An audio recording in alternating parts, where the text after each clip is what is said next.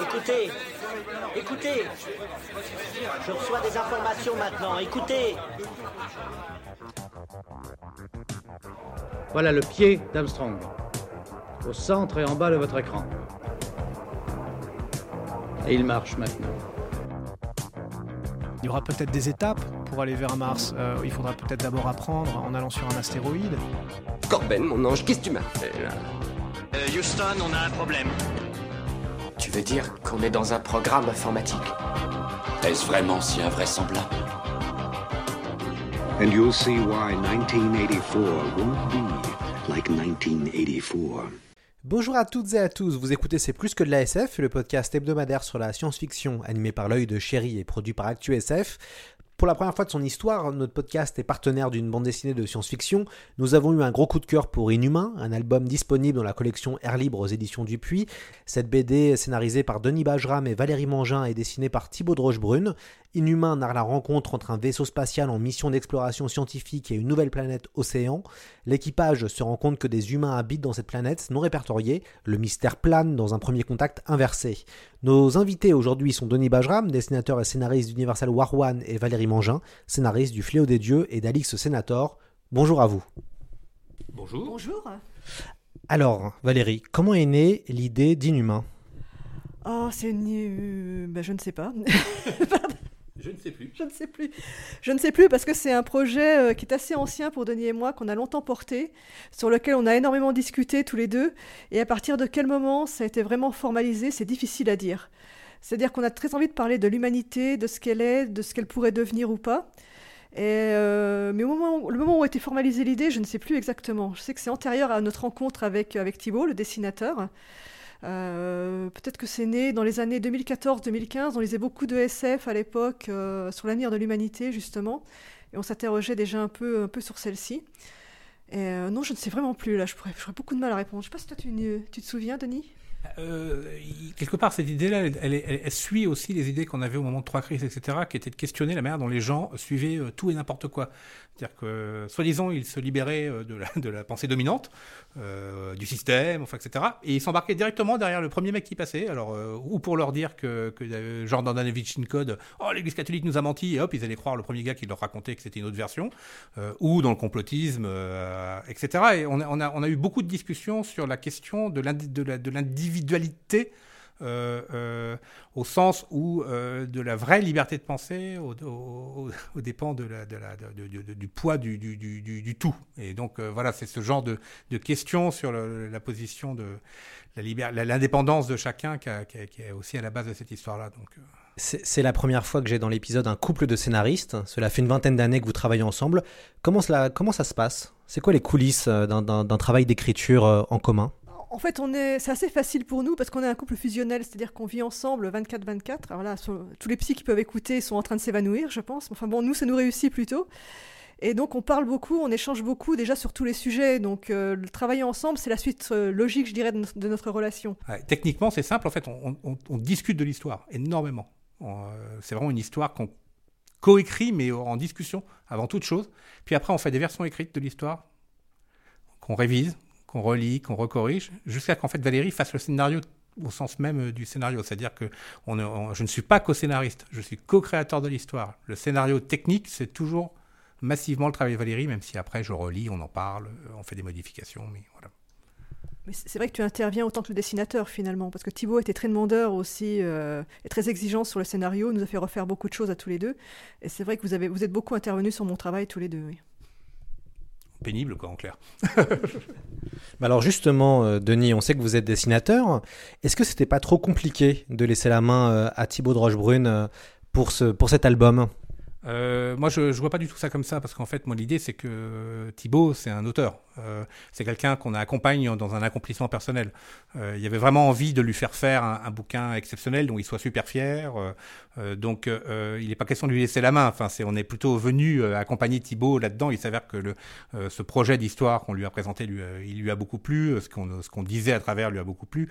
Moi, après, je me suis mis techniquement à son service pour qu'il arrive à, à faire le meilleur livre possible. Donc, parce que j'ai fait en fait la direction artistique du livre, c'est peut-être la moitié du, temps que j'ai passé après l'histoire, ça a bien été de, l'accompagner là-dessus. Mais le but, c'est que ce soit un livre de Thibaut de Rochebrune, pas un, soi-disant livre que j'aurais pu dessiner éventuellement si j'y avais pensé un jour. On découvre dans Inhumain une nouvelle société avec ses codes et ses rites. Comment avez-vous été inspiré? Est-ce que vous avez lu des livres d'ethnologie, euh, par exemple, euh, Valérie? Euh, des livres d'ethnologie, non, mais en fait, j'avais été très marquée il y a quelques années par une exposition qui avait eu lieu à Paris, qui s'appelait La mort, la mort n'en rien, qui présentait des reliques en fait. Si vous lisez euh, l'album, vous verrez qu'il y a beaucoup de crânes et qu'on se pose beaucoup de la question du corps. Et c'est une exposition qui interrogeait ça justement, le corps mort, le corps vivant, ce qu'il devenait ou ce qu'il ne devenait pas, son caractère sacré ou au contraire totalement, euh, euh, enfin son caractère d'ordure, de déchet à la fin. Et j'avoue qu'une partie des rites, bah, des communautés sont partis de là en fait, sur cette interrogation sur le corps humain, de ma part en tout cas. Et, la mienne, moi, je pense que j'ai ramené mes lectures euh, anciennes de Lévi-Strauss. Euh, voilà, c'est des choses quand, on a lu ça euh, jeune adulte qui marque à vie. Donc, il a mais alors précisément dire ce qui remontait, dans quel ordre et, avec quelle, quelle, quelle, pertinence, ça, j'en saurais rien. Alors j'ai eu la, j'ai la chance d'enregistrer ce podcast chez vous. Alors j'ai pu voir vos magnifiques bibliothèques ou planches de BD un peu partout, et j'ai vu une bibliothèque avec beaucoup de livres de science-fiction. C'est quoi votre rapport à la SF tous les deux? J'en ai énormément lu euh, pendant mon adolescence. J'étais une grande lectrice d'Asimov, de Fondation, Monde de Dune, de, de Van Vogt. Et j'ai un peu arrêté à l'âge adulte parce que tout ça, c'était pas très sérieux quand on est élève de l'école des chartes et qu'on prépare une thèse en histoire. Euh, au mieux laisser tomber. Enfin, peut-être j'avais une vision un peu traditionnelle ou l'université autour de moi en avait une en tout cas. Et c'est quand je me suis, quand j'ai rencontré Denis finalement que je suis revenue à la SF. En même temps que je suis revenue à la bande dessinée d'ailleurs, puisque j'avais aussi arrêté la bande dessinée après en avoir lu beaucoup, un peu pour les mêmes raisons. Mais en fait, c'est ça, c'est euh, la, SF pour moi, bah, c'est une lecture d'adolescence revivifiée à l'âge adulte, justement, en m'ayant rendu compte de, la profondeur des sujets qui étaient, qui étaient abordés, et justement que c'était loin d'être la, la pseudo-littérature pour geeks en manque, euh, en manque d'action euh, qu'on m'avait présenté souvent quand j'étais jeune. quoi. Alors Denis, vous, la SF, vous êtes très identifié puisque Universal War One est considéré comme un des meilleurs, euh, une des meilleures séries BD de, science-fiction que vous avez euh, commencé en 99, je crois, ou qui est le premier volume est sorti en 99. Vous, votre rapport à la science-fiction, euh, comment il a évolué? Bah pareil, c'est une littérature de, j'allais dire d'enfance, mais c'est vraiment ça parce qu'en fait, ça, remonte à la lecture de Verne, tout ça. Euh, Dune, ça a été fracassant chez moi. L'empereur Dieu de Dune, on n'en parle même pas. Si je me suis mis à la philosophie, c'est à cause de ce livre-là, parce que j'ai commencé à discuter avec mes profs, avec des copains, et que euh, j'ai fini dans Nietzsche à cause de lui. Euh, donc c'est vraiment, pour moi, c'est ma religion. Euh, ma culture philosophique, ma culture intellectuelle euh, vient en grande partie de cette euh, lecture assidue de SF à l'enfance et à l'adolescence. J'en lis moins aujourd'hui, hélas moins le temps, je lis toujours beaucoup de revues intellectuelles et ce genre de choses. quelque part, je, le regrette parce que il y a tout le côté littéraire de la science-fiction. Quand je pardon, quand je dis SF, ça veut dire littérature. Le cinéma et tous les autres, tous les, autres arts sont vraiment derrière dans ma vision de la SF. Je crois que tous les deux, on est vraiment des amateurs de littérature de SF bien avant tout le reste. Quand j'ai lu votre album, j'ai pensé à Jacques Vance, mais aussi Ursula Le Guin. Est-ce que vous êtes euh, des amateurs de Planète Opéra? J'allais presque dire non. c'est pas ça qui m'intéresse tellement dans la science-fiction, c'est plus vraiment plutôt la, réflexion sur l'humain. Euh, il se trouve que là, c'est des humains qui sont sur une planète parce qu'il faut bien qu'ils soient quelque part, mais euh, parce que c'est toujours agréable d'avoir de beaux décors et que c'est aussi la BD est en art graphique, euh, c'est aussi très stimulant évidemment, surtout pour les dessinateurs, mais aussi pour nous d'avoir un, contexte, je dirais, qui soit, qui soit beau, qui soit spectaculaire. Mais fondamentalement, non, c'est l'humain qui m'intéresse, que ce soit dans l'espace, sur une planète ou ailleurs, c'est pas, c'est pas très important, non. Euh, je pense qu'on a, on a c'est un livre politique pour nous, euh, au sens euh, police, la cité, enfin parler de, de, de, groupe humain, présenter son fonctionnement. si, on a reconstitué un, fonctionnement interne d'une société, c'est pour que les, symboles fonctionnent en fait. mais dans le fond, on n'est pas tout ce monde qu'on a créé et toute son esthétique ne sont pour nous ne sont qu'au service d'un propos qu'on veut, avoir sur le, comportement des êtres humains en société chez nous euh, à, l'heure euh, d'aujourd'hui. Justement, que dit votre album sur le, le fait de vivre ensemble? Puisque c'est quand même une des grandes thématiques d'Inhumain, c'est le fait de vivre ensemble. Qu'est-ce que vous avez voulu dire sur, cette, sur cet aspect? On est, Bah, alors là, j'ai- j'ai- j'ai- j'aurais envie de pas donner la clé du, du- du livre, parce que en fait, euh, euh, si on écrit sous forme métaphorique, c'est aussi pour que les gens puissent nourrir euh, de leur propre vision du monde ce qu'on va leur apporter. On leur apporte euh, clairement une, expérience euh, de vie euh, collective un, peu, un peu, un peu spéciale, on va dire. Euh, euh, moi, je moi, je préférais que les lecteurs, on on- enfin, à aucun moment on a donné une conclusion, on y a veillé, on a donné même, on a même pas, la morale n'est pas écrite, parce qu'on voudrait surtout pas rentrer là-dedans. Euh, ce qu'on voudrait, c'est in- interroger les gens sur ce qui fait euh, de nous qu'on est des, qu'on répond à l'injonction euh, si fréquente aujourd'hui, sois toi-même. Euh, euh, bah, c'est quoi, c'est quoi être soi-même? Euh, bah, on, on voit dans le, dans, le livre, ça peut être plein de choses, ça peut être souffrir, ça peut être, voilà. Donc, on, mais ça, on va pas, on va pas donner la morale. Je pense que c'est la dernière chose qu'on voudrait faire. Oui, je pense que c'est intéressant de laisser le, le lecteur découvrir un peu tout ça par lui-même. Ce serait un peu spoilé en plus la- l'album. Je crois qu'il faut qu'il plonge dedans et qu'il découvre ce qu'on veut dire justement par inhumain. Qu'est-ce que qu'est-ce que l'humanité, qu'est-ce que l'individualité, le collectif, euh, à quelles conditions, dans quelles limites on peut en faire partie. euh. La soumission, la soumission, la libération, enfin tout, pas tout, tout ce qui, tout ce qui nous interroge aujourd'hui, est-ce qu'on est dans des sociétés très libres et très soumis à la fois. Donc, euh, je pense que tout le monde re- ressent sans arrêt cette dialectique, pour utiliser un gros mot. euh, voilà. Ouais, dans votre livre, il y a une, une petite phrase hein, qui, qui m'a marqué sur la question de la soumission heureuse ou une liberté sauvage. Et ça, ça fait partie, donc c'est un peu un des, un des, un des, une des thématiques de l'album. Et on dévoilera pas euh, évidemment tout le scénario, mais c'est vrai que c'est intéressant puisque se pose réellement la question, et c'est un des enjeux en fait même de notre société actuelle, est-ce qu'on souhaite une soumission euh, heureuse ou alors une liberté euh, sauvage? Le prix de la liberté, euh, c'est une vieille histoire. On, l'a connu dans les dictatures, communistes, euh, où euh, la, question se posait de savoir si finalement euh, le, le, le coût valait le, valait, valait, euh, le profit, ou vice versa. Nous, on voudrait sortir de cette histoire justement de, de, de solution. Euh, parce que de fait, c'est vraiment là l'idée, c'est vraiment d'interroger chacun de nos lecteurs sur les choix qu'il a faits, sur la manière dont il s'est positionné, sur ce qu'il a gagné, perdu. et voilà, on espère que, que les gens sortent avec un trouble métaphysique, pas avec des réponses. Quoi. Oui, je crois que c'est assez d'accord. Enfin, il n'y a pas vraiment de réponse donnée toute crue comme ça. Euh, Chaque, euh, chaque système peut assez, assez dérive, ses mauvais côtés, et peut déboucher sur le pire. hein, que qu'on soit des individus forcenés ou dans le collectif forcené, de toute façon, euh, peut-être un équilibre à trouver entre tout ça. Mais en tout cas, oui, il n'y a pas de solution donnée une bonne fois pour toutes. euh, ce serait trop facile. Peut-être le problème, c'est que c'est d'écouter les gens qui pensent nous apporter ces solutions, en fait, qui peuvent éventuellement euh, nous désigner un ennemi ou, euh, ou se mettre en meute pour griller quelqu'un. euh, qui paiera très cher le prix de sa liberté, justement. Mais les autres, qu'est-ce qu'ils auront perdu dans cet effort collectif, dans cette dérive collective Enfin, c'est des questions très actuelles. La métaphore qu'on utilisait, je l'ai retrouvée à l'époque communiste, c'était la jungle ou le zoo. Euh, on mettait la jungle pour le capitalisme sauvage et, euh, et, le, et, le, et, le, zoo pour le pour pour l'humanité un peu domestiquée dans dans dans derrière le mur de derrière le rideau de fer.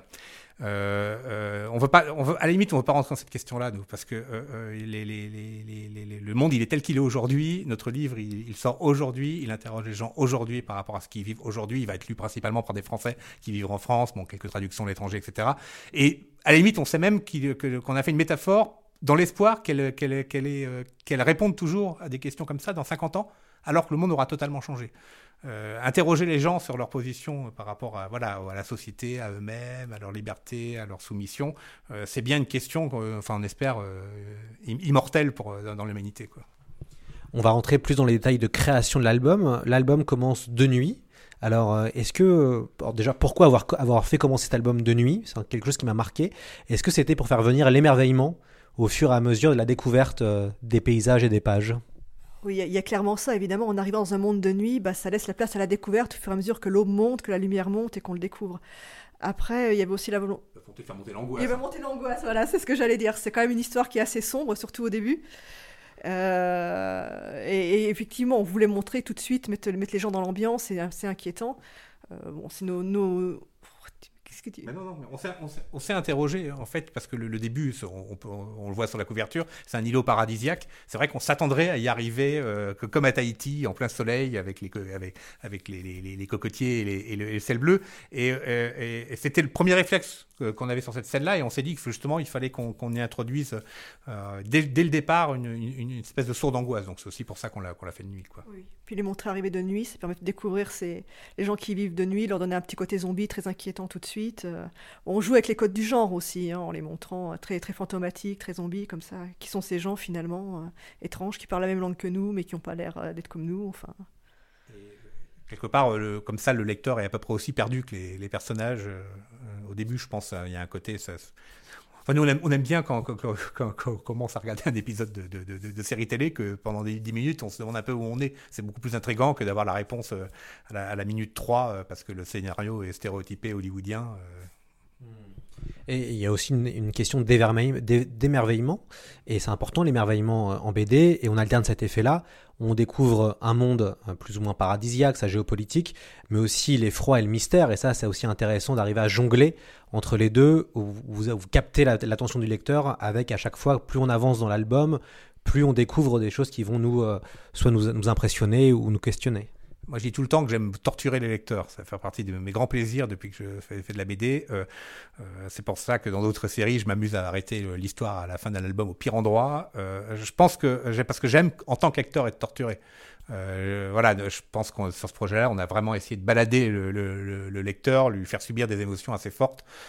c'est une par beaucoup de côtés, on disait qu'il y, avait un propos intellectuel, mais c'est avant tout une, expérience euh, euh, presque physique, je pense, de lire ce livre. Euh, c'est une immersion très forte dans des ambiances très fortes. Euh, oui, tout à fait, oui. C'est vrai que jouer entre émerveillement et angoisse, c'est toujours très intéressant, en fait. On, trouble le lecteur, il sait plus sur quel pied danser, donc euh, ça permet effectivement l'immersion dans, l'album. Et c'est vrai que finalement, ce monde paradisiaque, mais où il y a des crânes aussi plantés sur des pics, c'est ce que c'est finalement. Est-ce que ces gens sont gentils ou méchants? On ne sait pas. Ça permet tout de suite de donner une nuance, je vais dire 50 nuances de gris, mais... Euh, voilà le monde n'est pas en noir et blanc il y a des bons et des mauvais côtés tout de suite quoi. on n'est pas dans le manichéisme béat ou, on présente les gentils sauvages et les méchants explorateurs ou l'inverse. quoi. Oui, tout à fait. Il y a un refus du manichéisme et, c'est ça qui est très agréable. On a aussi l'impression d'assister à une forme de descente aux enfers grâce au volcan qu'il y a dans le, aussi sur cette île. Euh, on, pense à la Divine Comédie, à Orphée ou encore à Voyage au centre de la Terre hein, quand on lit un peu l'album. Oui, bon, il y, a une volonté de faire un peu un récit initiatique. Hein. Euh, quand on parle des quatre peuples, euh, euh, des, quatre éléments, etc. Enfin, on, a, encodé un peu de symbolique comme ça pour être bien dans cette idée de, voilà, de, descente aux enfers, oui, initiatique. Après, je pense que là, c'est des, des, tas de petits jeux qu'on a mis dedans qui permettent de charpenter un récit. Euh, on écrit toujours un peu comme ça, on essaye toujours de mettre des, strates dans, l'écriture, une strate symbolique, une, strate philosophique, une strate religieuse, une strate. Euh, voilà. Euh, c'est comme ça aussi qu'on tise des univers riches, parce que la bande dessinée, c'est pas simple. Hein. On, a peu de pages, on raconte des histoires assez fortes dans, peu de pages, il faut, trouver des moyens de faire passer énormément d'informations en parallèle euh, sans que ce soit euh, compliqué à lire, que les dessins restent simples et tout. Donc c'est un exercice, euh, surtout à une époque où les gens voient des séries télé de, 20 épisodes, qui parfois racontent pas tellement plus que ce que nous on va avoir raconté sur un livre. Voilà, faut réussir à trouver cette, manière d'enrichir le monde. donc multiplier les strates de lecture parallèles, c'est vraiment le meilleur moyen. D'ailleurs, je, crois, Valérie, vous avez commencé ce projet-là en 2015. Donc ça, on est en 2020, ça a mis quand même du, temps. Oui, on a mis beaucoup de temps à le mûrir tous les deux et surtout beaucoup de temps à trouver le dessinateur idéal parce que c'était un sacré challenge, euh, visuellement et puis aussi euh, humainement, c'est vrai, tout bêtement. Euh, c'est quand même un, gros album avec des, comme vous dites, des univers très, très divers, des scènes très diverses visuellement. Donc il fallait vraiment trouver quelqu'un qui a envie à, la fois de s'engager comme ça sur un gros projet euh, très exigeant de en, manière de graphisme, et aussi qui a envie de raconter cette histoire-là en fait. Cette histoire à la fois très humaine, très politique, euh, d'une science-fiction peut-être qui est euh, moins pratiquée aujourd'hui, où on est plus dans le, dans le space opéra, ou les choses plus, qui tournent plus à la fantaisie, ou des choses plus faciles. C'est vrai que Thibaut avait toutes ces envies-là en fait. Thibaut nous avait dit Ah, moi j'aimerais bien un projet à, la, à la planète des singes. Euh, voilà, on est inscrit euh, dans une science-fiction par à côté des années 60 et 70. Euh, il y a ce vrai plaisir à, faire ça, qui est une, voilà, une, science-fiction qui arrive à mêler le, à la fois le truc très sensoriel et à la fois le, sens de manière très forte. mais c'est long, oui. et puis trouver le bon dessinateur pour ça, c'est déjà, il faut, faut trouver des gens qui sont libres, euh, des gens qui ont envie de travailler avec nous, mais surtout euh, des gens euh, qui sont à la hauteur de cette ambition, parce que c'est réussir des ambiances, c'est dessiner des gens nus sans que ce soit jamais gênant. c'est quand même un camp de nudistes, hein, la, moitié, la moitié du bouquin. à aucun moment on est, on, est, on, est, on est gêné par ça. Il faut, il faut trouver quelqu'un qui arrive à, la fois à avoir des rendus artistiques forts, et puis en même temps, nous, on, reste des auteurs qui visons un grand public. Euh, donc qui, qui, qui, est un dessin qui reste accessible malgré des ambitions artistiques euh, euh, parfois un, peu, avancées. Quoi. Donc voilà, ça n'a pas été simple. Comment s'est passé le travail sur la couleur? Parce qu'il y a un vrai travail sur la couleur dans, dans Inhumain. On passe par plusieurs moments de couleur. On, alterne entre du noir, du rouge, mais aussi vraiment le, du bleu. Normalement, quand on est sur une île, c'est assez magnifique. Et, comment ça s'est passé? Comment on travaille la couleur d'un album de bande dessinée? Ah bah là, c'était assez particulier parce que c'est son premier album euh, qu'il met en couleur, Thibaut. Euh, mais c'était dans le pari de départ. C'était de, Alors Thibaut, moi je trouve qu'il a une qualité énorme, c'est que c'est un silhouetteur. Vous allez voir, quand ces personnages sont très bien dessinés en termes de silhouette et c'est très esthétique. Euh, c'est sans doute les influences de Mucha, toutes ces choses-là. et à la couleur, l'exercice était de réussir à, ne pas saboter ça, à ne pas faire une pseudo couleur réaliste, mais au contraire à faire une couleur très esthétique et puis en même temps, euh, qui en même temps mettent les gens dans les ambiances de manière très forte, donc euh, j'allais dire très réaliste. Donc c'était un drôle d'exercice, bah, il a réussi. Hein, euh, J'ai passé pas mal de temps avec lui à lui montrer des, des... Alors, comme, comme je maîtrisais mieux la chose, je lui ai montré des techniques, je lui ai montré des, des, des, types de rendus qu'il pouvait choisir. Euh, et puis il, a, il, est finalement assez vite parti sur cette idée d'avoir des, aplats de couleurs très vifs en, en, base de couleurs et puis de, de, construire chaque page comme ça à partir de, cette, de ce choix très radical. Quoi. Puis pour vous, Valérie, ça change aussi un peu de la couleur de Alix, puisque vous scénarisez les Alix qui ont une teinte plutôt, plutôt sombre. Euh. Oui, oui, ça n'a, rien à voir en on va dire, le travail de couleur, évidemment. Bah, Alix, c'est évidemment, ça se passe à Rome beaucoup, autour de la Méditerranée, donc c'est quand même des lumières très méditerranéennes. Et, euh, bon, pour ceux qui l'ont lu, c'est une série historique qui tire un peu sur le, fantastique et le gothique à certains moments, donc qui ont des côtés très très sombres. Mais Inhumain aussi a des côtés très sombres. Hein. On voit bien que ça a été écrit par les mêmes personnes finalement, même si les thèmes sont très différents. Tout à fait. Euh, j'ai envie de parler d'un personnage qui est euh, Elise, votre héroïne robotique. Euh, quelle, quelle, vision vous avez tous les deux de la robotique? Vaste question. Euh, on a plus des questions sur l'intelligence artificielle, je dirais, que sur la robotique. Sur la robotique, c'est le vecteur, euh, éventuellement. La robotique humanoïde, c'est le vecteur le plus pratique pour que les IA se baladent avec nous dans les, et puissent monter les escaliers et ouvrir les portes en même temps que nous. Euh, L'IA, c'est vraiment la question. on est en train de peut-être faire apparaître une nouvelle forme de vie. Qui va nous concurrencer peut-être, en tout cas nous interroger fortement. Euh, dans, ce, dans, on a présenté un robot qui est euh, l'incarnation du meilleur de l'humanité. Elle est disponible, serviable, compétente, intelligente, réfléchie. Euh, c'est presque une caricature de ce qu'on espérerait être les jours où on veut être un homme parfait. On s'est dit que finalement, ils étaient sans doute plus aptes que nous à réussir euh, cet équilibre-là, avec euh, toutes les limites de l'exercice, parce que euh, par certains côtés, c'est pas très humain d'être un humain parfait. Voilà, donc elle fait partie de l'interrogation sur l'inhumanité ou l'humanité qu'on a voulu mettre dans le livre, avec en questionnant cette meilleure d'entre nous, on va dire, par certains côtés. Quoi c'est vrai que moi j'ai grandi avec l'image du Terminator, c'est-à-dire du robot intelligent qui allait revenir tous nous tuer parce qu'il était tellement plus fort que nous. Et c'est vrai qu'on a un peu envie de rompre avec ça euh, dans Inhumain et de montrer justement bah, que le robot, euh, voilà, c'est pas un tueur qui va éliminer l'humanité, c'est quelqu'un qui au contraire peut vivre avec l'humanité et euh, vivre bien, cohabiter et aider l'humanité en fait. Et c'est vrai qu'Elise c'est une vision très positive, très positive du robot finalement. Mais euh, moi, je la vois vraiment comme un humain, euh, oui, le meilleur d'entre nous au sens positif. Hein. Accompli, oui. accompli, voilà. Je crois que Denis hésitait encore. Moi, je le vois vraiment, vraiment comme quelqu'un d'extrêmement, d'extrêmement positif. Et c'est amusant qu'on lui ait donné les traits d'une femme. on n'y a pas forcément pensé sur le moment, mais c'est vrai que finalement, euh, le robot, a priori, il n'est ni homme ni femme. Il, il dépasse même la, la, question, la question des genres.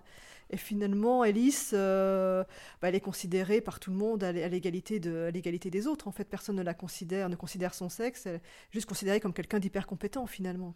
C'est un, robot à la data dans, dans Star Trek, hein, je pense. Hein. C'est voilà, c'est un, accomplissement, c'est un, un, enfant un, un, peu idéal de ce que l'humanité pourrait avoir. Hein. Euh, et en faire une femme, je pense que tu as éliminé la question du Terminator justement.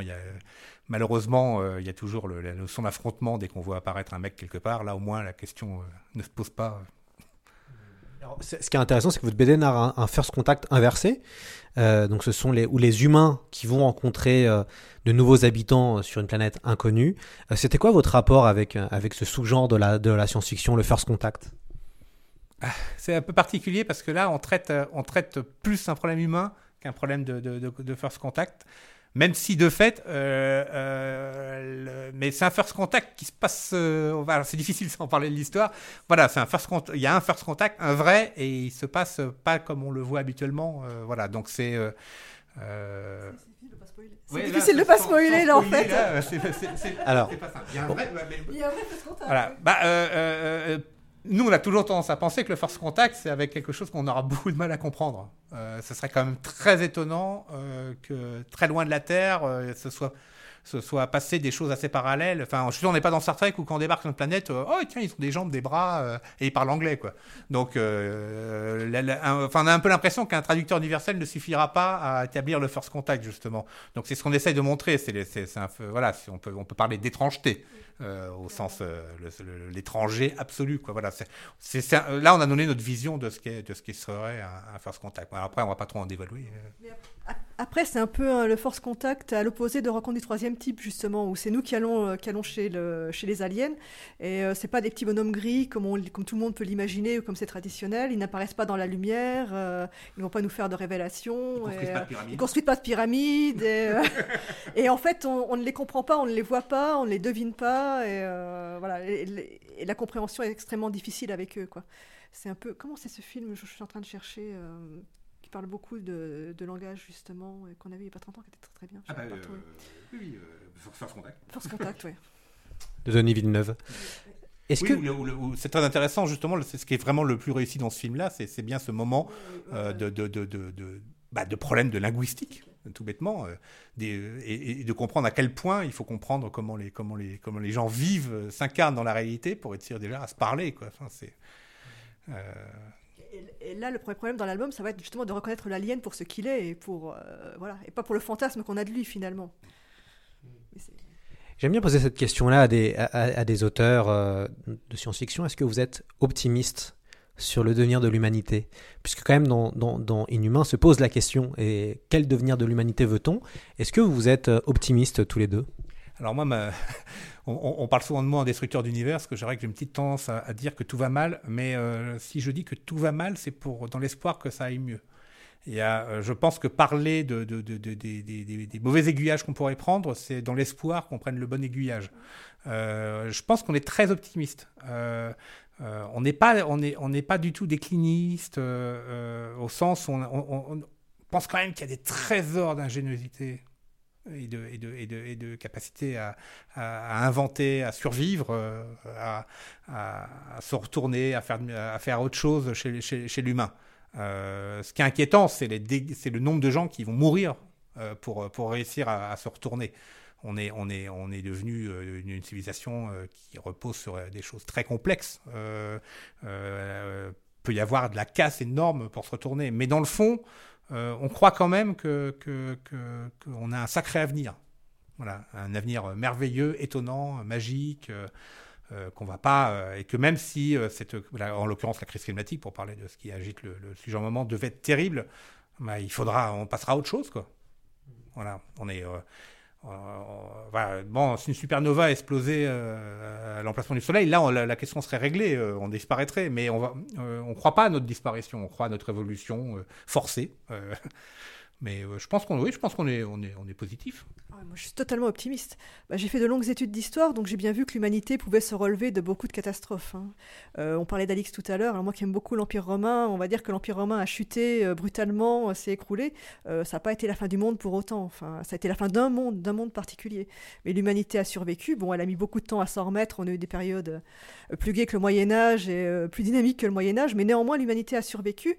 Et finalement, il y a eu la Renaissance, il y a eu l'époque moderne, et est à- pour arriver jusqu'à nous. Et je pense, comme Denis, que si on connaît une crise majeure euh, liée au climat ou autre, euh, l'humanité survivra. Euh, sans doute difficilement, il y aura énormément, de de morts, et on va énormément souffrir, mais on s'en sortira. Je pense aussi. On a, on un avantage, c'est qu'on n'a pas d'enfants, donc on n'a pas peur de regarder dans, le- fond de, de l'abîme. Euh, donc souvent, on interroge très très loin euh, les risques qu'on prend parce que quelque part, on se dit bon bah si on meurt, on meurt quoi. Et, je sais que les gens qui ont des enfants, c'est beaucoup plus dur parce qu'il y a un côté dans quel monde je suis en train de jeter mes enfants?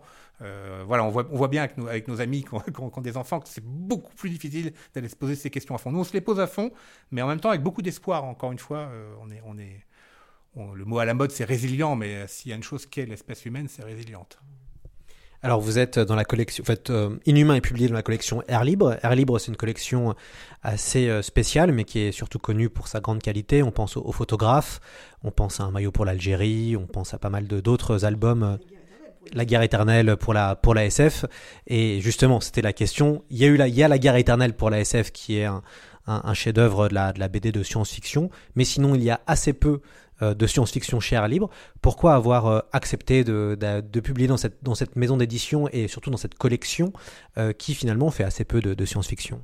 On avait fait Abîme, enfin Valérie avait fait Abîme chez, chez, chez, chez Air Libre, euh, dont j'avais fait un des tomes. Euh, on s'entend très bien avec José-Louis Boquet, le, directeur éditorial d'Air Libre. Euh, assez naturellement, quand on a fait ce projet, on avait besoin d'être dans un endroit sécurisant pour le projet. C'est un projet ambitieux. Euh, il fallait à la fois un éditeur qui allait le, savoir le, pousser à la sortie, mais même qui euh, accompagne le projet financièrement, entre autres, mais dans la longueur, avec sérieux et qui sache faire ça. Euh, on en a parlé avec José Louis, il nous a suivi. Enfin voilà, la question s'est pas posée. C'était un peu un, endroit idéal pour un, un livre qui a, qui a, une partie recherche en lui, comme ça, assez forte. Voilà. Oui, puis je pensais que l'image de la, de la, collection nous convenait assez, c'est-à-dire qu'on essayait de faire de la BD, euh, je veux dire, grand public d'auteur, comme on, comme on, aime bien le dire, c'est-à-dire qu'à la fois, il n'y a aucune clé, c'est accessible à tout le monde, je pense, mais en même temps, il y a un vrai travail euh, extrêmement personnel, extrêmement euh, mûri dedans. Et c'est vrai que je crois que c'est la caractéristique de la plupart des, des livres chez, chez Air Libre, en fait, qui sont euh, qui sont très ambitieux, voilà, tout en restant accessibles, voilà. C'est pas de la BD arty euh, euh, d'art, je dirais d'art contemporain, mais c'est pas de la BD, voilà, c'est pas de la BD conceptuelle ou de la BD à clé. Ça reste très accessible et en même temps, voilà, ça a beaucoup d'ambition. C'est ce, ce qu'on voulait faire, donc c'était parfait. C'est toujours agréable de se mettre dans une belle filiation. Hein. On va pas, euh, enfin, on aime bien te flatter hein, aussi. Être une belle, dans une belle collection, c'est flatteur, c'est agréable. Tout à fait. Euh, alors, c'est quoi, pareil, j'aime bien, poser la question à des, auteurs de, de bande dessinée, je l'ai posé il n'y a pas très longtemps à Mathieu Bablet. C'est quoi pour vous une bonne BD de science-fiction? Ben, C'est de la bonne science-fiction, et c'est de la bonne bande dessinée. Donc là, euh, est-ce qu'on a une heure? Euh, bah, Par exemple, ce que fait Mathieu Bablet, c'est de la bonne bande dessinée de science-fiction. Il l'a prouvé déjà plusieurs fois. Euh, voilà, après, moi, je viens de lire Renaissance, les trois tomes d'affilée. Euh, voilà, pour moi, c'est un projet science-fiction qui, qui, qui, remplit son, son, son, ses exigences, qui, qui m'a interrogé euh, justement sur euh, ce, notre, notre situation il, y parle de colonialisme en inversant le propos, puisqu'en fait c'est nous qui nous faisons coloniser euh, pour une, opération humanitaire qui vient nous expliquer comment euh, se sortir de la merde dans laquelle on s'est mis. Voilà, moi je trouve le, le, sujet est juste, la réalisation est réussie, il y a des images spectaculaires après. Euh, la bande dessinée c'est de l'image, faut jamais l'oublier. Il y en a certains qui l'oublient un peu trop aujourd'hui, je trouve. On n'est pas dans pas dans du roman vaguement illustré, quoi. On est on est en train, on fait, on fait des choses avec, avec où le, dessin ou l'image ou la représentation doivent être, doivent, doivent, doivent emporter le, le, le, lecteur. Donc voilà, une bonne bande dessinée de science-fiction, c'est c'est c'est tout c'est tout ça quoi.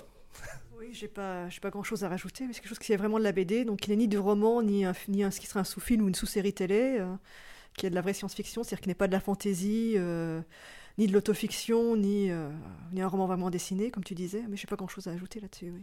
Il y a aussi la question du voyage. Une bonne BD de science-fiction, c'est une BD aussi où le lecteur va voyager pendant plusieurs heures et va partir vers euh, de nouveaux horizons ou va même peut-être se, questionner autour de sa propre réalité oui, parce que je pense que le voyage n'est pas obligatoirement nécessaire. Euh, je me méfierais même un petit peu de la petite tendance à la quête, euh, qui, nous vient plutôt de l'heroic fantasy justement et du légendaire. Je pense qu'il euh, faut réussir un peu à échapper à ça, même si l'envie de faire des belles images peut pousser aux mondes imaginaires et tout. Mais je, euh, bah Valérie est en train de faire une autre bande, dessinée, bande dessinée science-fiction là, qui est pas du tout une bande dessinée de voyage, qui est, du, qui, qui est assez politique, qui se passe dans un futur pro, proche en France. Euh, qui, oui, qui, voilà, qui est de l'anticipation euh, euh, proche, et je pense que c'est on a, on a un peu trop vécu justement peut-être dans, dans, dans un moment dans euh, l'héritage euh, euh, Métal etc., où il fallait tout de suite que la science-fiction soit du grand spectacle. Puis après, on a basculé un peu trop dans la, dans la bande dessinée à la Cameron, euh, où il fallait que ce soit de la SF euh, super réaliste d'apparence, mais bon, moins dans les histoires, c'est ça qui était marrant, parce que c'était souvent des, plutôt des histoires d'aventure très classiques en fait. je crois qu'il faut, faut, surtout aller relire des chefs-d'œuvre de SF, aller revoir des chefs-d'œuvre de SF au cinéma, aller relire des bandes dessinées chefs-d'œuvre de SF. Euh, de, de, des meilleurs Valérians à, à, à, à euh, je sais pas, je suis en train de rêver. Bah, euh... non, non, mais voilà, enfin. Euh, bah, Christ... Oui, de Christin et de Bilal, par oui, exemple. Voilà, les Christin et Bilal. La guerre éternelle dont on parlait. Partie de chasse, c'est par beaucoup de, par beaucoup de côtés procède de la SF, mais une SF, une SF kafkaïenne, Euh, voilà, donc euh, euh, de- de- d'hyper proximité dans une situation très proche, à tel point qu'ils ont anticipé de quelques années finalement une chute euh, qu'on ne pensait pas voir venir aussi vite. Oui, je crois pas 1984 ou Le meilleur des mondes, c'est pas du tout de la SF de voyage. Pourtant, c'est partie des grands, des grands chefs-d'œuvre de la science-fiction. Je crois que si on veut s'interroger bah, sur, sur notre, le sens de notre système politique ou de notre société, on n'a pas, pas forcément besoin de voyager. Voilà, c'est vrai que la BD que je prépare là, qui va se passe à Paris dans 5 ans ou dans 5-10 ans, on va dire, euh, voilà, c'est, j'y parle clairement de, dérives politiques ou de dérives sociétales. euh, euh, J'espère faire vo- voyager entre guillemets le lecteur sans le faire bouger de chez lui finalement, parce qu'il va reconnaître tous les décors, il va reconnaître les personnages. Mais peut-être que cette proximité-là justement apporte quelque chose de plus, enfin peut renforcer le questionnement en disant voyez c'est chez vous, ça peut vous arriver clairement, c'est demain, c'est euh, demain, c'est votre voisin. Il est temps de vous poser des questions quoi, tout, tout- tout autant que la BD de voyage. On, sent aussi qu'il y a une science-fiction politique qui est en train de, monter depuis quelques années. Euh, on a parlé, bah, il y a eu Damasio, hein, le succès d'Damasio avec Les Furtifs. Récemment, plus récemment, euh, Non Carbone et Silicium de Mathieu Bablet. Renaissance de, Fred Duval au scénario. À un certain côté, est assez politique dans ce qu'il dit et ce qu'il aussi dénonce. Euh, la science-fiction, est-ce qu'elle devient de, le côté politique de la science-fiction ne devient-elle pas à la mode finalement? Moi je, pense, que c'est un genre politique, la science-fiction. C'est même, je pense que le, le- le- légendaire et le fantasy sont des genres psychanalytiques pour, euh, caricatural, mais qui explorent euh, moi euh, face à l'univers, moi face à mon père, moi fa- face à mes dieux, etc. Alors que pour moi, la science-fiction est plutôt nous. Euh, notre société, notre rapport au monde, collectif, et éventuellement moi par rapport à ce collectif, etc. Euh, donc euh, c'est un genre politique au sens où il interroge la cité. Donc je suis pas, je, suis même pas surpris qu'elle soit politique. Ce qui me surprend, c'est qu'elle ne l'ait pas été pendant un certain temps, qu'elle a été dépolitisée au profit d'un certain spectacle pendant tout un temps, et qu'on ait même finalement dit que Star Wars ou Alien était de la science-fiction. Euh, ça en avait l'apparence. Euh, Mais dans le fond, euh, ça procédait pas euh, de, ces fondamentaux qui sont en effet dans le meilleur des mondes en 1984, euh, dans voilà, dans cette interrogation sur, qui sommes-nous, encore une fois le nous, hein, cette notion de, société. Donc, je, suis très content, moi, de la voir être elle-même, même si, après, j'ai rien contre une, évasion à un moment dans, le, simple spectacle ou dans, ou dans, ou dans, ou dans un, un, mix avec les, avec les questions propres aux légendaires. hein. Dune, par exemple, c'est un livre qui a, une fesse de, chaque, de chaque côté. Quoi. Il n'a il a jamais choisi son camp, et ce qui en fait sans doute euh, en partie le chef-d'œuvre que c'est. Donc voilà, il n'y a pas de, y a pas de, y a pas de. Mais que la science-fiction pure soit politique, c'est plutôt, plutôt euh, un retour à ce qu'elle est. euh, voilà. Oui, c'est une bonne nouvelle. J'ai pas grand chose à rajouter là encore une fois, mais c'est vrai que euh, je vois pas trop l'intérêt de confondre fantasy, euh, fantasy et science-fiction. Les deux sont très bien, mais pourquoi se priver finalement euh, d'une science-fiction politique euh? Surtout qu'on vit une période quand même avec une actualité très chargée, très sombre. oui, politiquement, on va dire que c'est très compliqué en ce moment. Je crois qu'il serait temps de se poser des questions dans la, dans la bande dessinée aussi. Quoi. Est-ce que Inhumain appellerait une suite? Est-ce que vous y avez pensé de- de faire une suite à Inhumain? Parce que on pourrait penser qu'il puisse avoir une suite dans quelques centaines d'années sur cette planète ou autre. euh. Il y a, euh, quand on fait un récit clos comme ça, il y a toujours des choses euh, inachevées. Donc inévitablement, ça nous chatouille. Euh, voilà, mais ça, c'est pas, c'est une histoire complète. Faut, faut, qu'on soit, faut qu'on y réfléchisse. Voilà, c'est pas. on est assez on est tellement content du bouquin que par certains côtés, est-ce est-ce qu'il il se suffit à lui-même? Donc voilà, c'est des choses. Mais ça nous titille, oui, parce que on a présenté un monde assez riche et, évidemment, quand il y a, des tas de choses qu'on n'a pas, qu'on pas pu explorer, donc euh, ça, ça, y a, quand on a réussi un enfant, euh, on, a, tout de suite envie de faire un petit frère, une petite sœur. hein. Sûr. Mais comme disait Denis, on a un nombre limité de pages. Là, c'est juste une centaine. On est très loin de ce qu'on peut raconter dans un roman ou dans une série télévisée. Et c'est vrai qu'il y a forcément des choses dont on aurait aimé parler et dont on n'a pas pu euh, parler justement. Donc c'est vrai que bon, ça reste toujours un petit côté, un petit pincement au cœur. Mais on, va voir. Si le public l'exige et nous saute dessus et nous menace de mort si on ne le fait pas, on le fera. Allez. Par esprit contradiction, on ne le fera pas à ce moment-là. Méfiez-vous. Oui, justement, c'est vrai qu'on a des, albums chez, Air Libre qui sont entre guillemets beaucoup plus gros. Euh, Qu'est-ce qui a décidé le, le nombre de pages pour, euh, pour Inhumain? C'était vous C'était euh, l'éditeur? Bah, euh, au départ, on était parti sur deux tomes de, de, de BD traditionnels, donc dans l'idée de deux fois 46 pages. Euh, c'est l'éditeur qui a dit ah bah non, c'est un récit complet, faisons, faisons un, un, une grande chose. Et ça nous, ça nous a paru très naturel. Et puis on est resté là-dedans. Et quelque part, c'est une contrainte qui s'était imposée un peu techniquement au départ. Et, euh, mais nous, on adore les contraintes. C'est-à-dire que euh, il y a une mode aujourd'hui de faire de plus en plus de pages. Il y a quand même beaucoup de livres avec beaucoup de pages. On se demande parfois pourquoi il y a autant de pages. Euh, réussir à faire rentrer euh, bah, le maximum de ce qu'on a envie de dire dans, un format euh, voilà qui était celui-là qui était que on a on a on a mis quelques pages en plus je crois finalement par rapport au 92 de départ mais voilà c'est ça. Mais voilà rester dans un dans, dans, ce truc là c'était se dire voilà bah, les gens vont avoir une heure de lecture intense dans laquelle ils sortiront ça, finalement on aurait il serait deux fois plus long peut-être que finalement les gens ne liraient pas d'une traite. Et or c'est un livre d'immersion. Je pense que c'est une expérience. Donc mmh.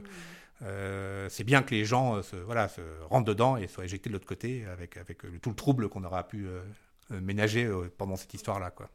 Je dirais que pour moi, c'est presque une question de principe de faire court. C'est-à-dire, ce que je, enfin, une chose que j'admire dans la bande dessinée, c'est justement son côté synthétique. pour moi, les plus grands albums que j'ai lus, enfin, une grande partie en tout cas des albums que j'ai lus, que j'ai préférés, des albums courts, des 46 pages. Euh, J'admire beaucoup Herman, par exemple, qui arrive à raconter des, des, histoires incroyables dans ce format. Bon, évidemment, il y a des, des auteurs, bon, RG, c'est pas, du, pas du 46 pages, on est bien d'accord, euh, bon, certains Alix non plus, etc. Mais globalement, la, la bande dessinée, c'est un art euh, de la brièveté. Euh, j'allais dire, de la, on choisit ce qu'on doit mettre dans chaque case parce qu'on a peu de cases, on a peu de pages. Euh, il faut vraiment un choix à chaque fois. Et en multipliant les pages, on oublie ça. On se dit, bon, allez, je peux y aller, j'ai 400 pages, allons-y, racontons, racontons. On ne choisit plus, on finit par raconter des choses qui ne sont pas forcément intéressantes et on perd ce qui faisait le sel de la bande dessinée, quoi. Cette, euh, cette acuité, cette précision, cette. et... dans le comics, euh, dans les années 80 encore, euh, les X-Men, euh, des, des, des, choses que les gens considèrent comme des sagas incroyables, c'est deux numéros. C'est la mort du phénix, ce genre de choses et tout. on avait à l'époque un art de la synthèse comme ça qui était vraiment remarquable. Et le glissement vers un peu peut-être le manga et le roman graphique en même temps a fait que alors après, quand c'est Lone Wolf and Cub en manga, euh, Dieu sait qu'on est content qu'en en 6 ans, ils aient fait autant de pages. Ça, ça, ça, correspond tellement parfaitement à la manière de raconter euh, une histoire de, de, de, de Ronin euh, euh, médiévale comme ça. Mais voilà, on a, tout, on a évidemment plein de contre-exemples à ce qu'on est en train de dire sur la, sur la sobriété et, et le rapport. Il y a de très bons albums dans tous les formats. C'est pas du tout une attaque contre les formats longs. Mais malgré tout, pour moi, vraiment, l'essence de la bande dessinée est dans la brièveté. Quoi. Enfin, bande dessinée franco-belge, en tout cas, telle qu'on la pratique, telle que, telle que moi je l'aime, en fait. C'est ça. Et je me souviens, bah, je parle je parle encore une fois d'Alix, je suis désolée, c'est pas vraiment la science-fiction, mais la scène qui m'a le plus traumatisé dans Alix, c'est une scène où un général romain attache des légionnaires à des piliers euh, pour faire soldats morts, des cadavres, voilà, à des piliers pour faire croire qu'ils sont toujours vivants. Et je me souviens quand j'avais lu cette scène, ça m'avait traumatisé enfant et j'avais l'impression que, que cette scène durait des pages et des pages. Et bon, j'étais des années sans relire euh, le, Dieu sauvage, cet album-là. Et quand je l'ai relu, j'étais vraiment persuadée qu'il y avait au moins 10-20 pages de soldats morts comme ça, une scène atroce. Et je dis, ça avait trois cases en fait. Un strip. Un strip. Et euh, ça, c'est une vraie leçon pour moi. C'est-à-dire qu'en trois cases, en un strip, on peut traumatiser quelqu'un à vie, on peut vraiment réussir quelque chose de formidable. Et on, ça, on doit jamais l'oublier en tant qu'auteur de bande dessinée. Quoi. Euh, je veux dire, tu veux dire, le roman graphique, ça ne, sert, ça ne sert à rien, entre guillemets. On n'a pas besoin de 400 pages pour être un génie de la bande dessinée. Et ça, on ne doit jamais l'oublier. Quoi. C'est la fin de ce passionnant épisode avec Denis Bajram et Valérie Mangin. On encourage évidemment nos auditeurs à découvrir Inhumain aux éditions Dupuis dans la collection Air Libre. Pour la première fois, le podcast est partenaire d'une bande dessinée et nous sommes fiers de l'être. Exceptionnellement, nous avons préparé un épisode bonus qui sortira dans quelques jours. Nous avons souhaité questionner Denis Bajram sur la situation des auteurs en France pendant une vingtaine de minutes. Nous vous invitons à découvrir ça. On se retrouve très vite dans C'est plus que de la SF.